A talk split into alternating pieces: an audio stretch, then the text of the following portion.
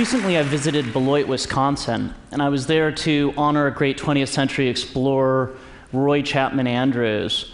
During his time at the American Museum of Natural History, Andrews led a range of expeditions to uncharted regions, like here in the Gobi Desert. He was quite a figure. He was later, it said, the basis of the Indiana Jones character.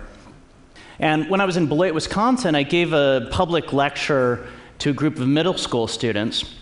And I'm here to tell you if there's anything more intimidating than talking here at TED, it'll be trying to hold the attention of a group of 1,000 12 year olds for a 45 minute lecture.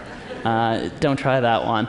Um, at the end of the lecture, they asked a number of questions, but there was one that's really stuck with me since then. There was a young girl who stood up, and she asked the question Where should we explore? I think there's a sense that many of us have that the great age of exploration on Earth is over. That for the next generation, they're going to have to go to outer space or the deepest oceans in order to find something significant to explore. But is that really the case? Is there really nowhere significant for us to explore left here on Earth? It sort of made me think back to one of my favorite explorers in the history of biology. This is an explorer of the unseen world, Martinus Beijerinck. So Beijerinck set out to discover the cause of tobacco mosaic disease. What he did is he took the infected juice from tobacco plants and he would filter it through smaller and th- smaller filters. And he reached the point where he felt that there must be something out there that was smaller than the smallest forms of life that were ever known, uh, bacteria at the time.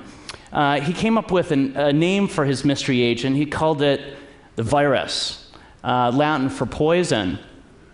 And in sort of uncovering viruses, Beijerinck really opened this entire new world for us.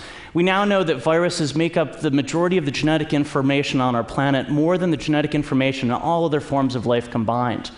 And obviously, there's been tremendous practical applications associated with this world, things like the eradication of smallpox, uh, the advent of a vaccine against cervical cancer, which we now know is mostly caused by human papillomavirus. And Beijerinck's discovery, this was not something that occurred 500 years ago. A little, it was little over 100 years ago that Beijerinck discovered viruses. So basically, we had automobiles, but we were unaware of the forms of life that make up most of the genetic information on our planet. We now have these amazing tools to allow us to explore the unseen world. Things like deep sequencing, which allow us to do much more than just sort of skim the surface and look at individual genomes from a particular species, but to look at entire metagenomes, the communities of teeming microorganisms in, on, and around us, and to document all of the genetic information in these species. We can apply these techniques to things from soil to skin and everything in between. Uh, in my organization, we now do this on a regular basis to identify uh, the causes of outbreaks that are sort of unclear exactly what causes them. And just to give you a sense of how this works, uh, imagine that we took a nasal swab from every single one of you, and this is something we commonly do to look for respiratory viruses like influenza. The first thing that we would see is a tremendous amount of genetic information. And if we started looking into that genetic information, we'd see a number of usual suspects out there. Of course, a lot of human genetic information, but also bacterial and viral information, mostly from things that are completely harmless within your nose. But we'd also see something very, very surprising. As we started to look at this information, we would see that about 20% of the genetic information in your nose doesn't match anything that we've ever seen before. No plant, animal, fungus, virus, or bacteria basically we have no clue what this is. And for the small group of us who actually study this kind of data, a few of us have actually be- begun to call this information biological dark matter.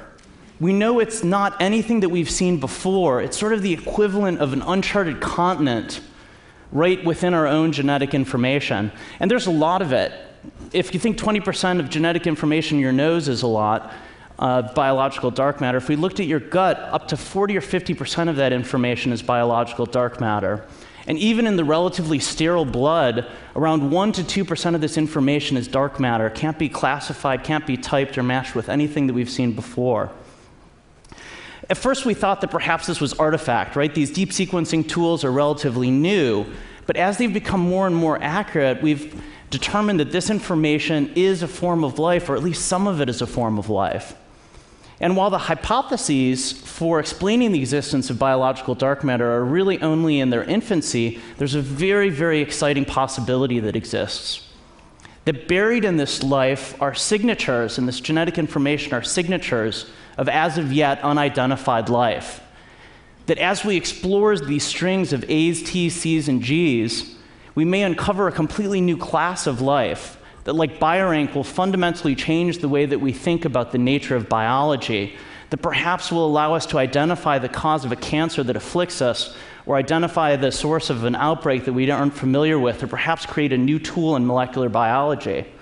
I'm pleased to announce that, along with colleagues at Stanford and Caltech and UCSF, we're currently starting an initiative to explore biological dark matter for the existence of new forms of life.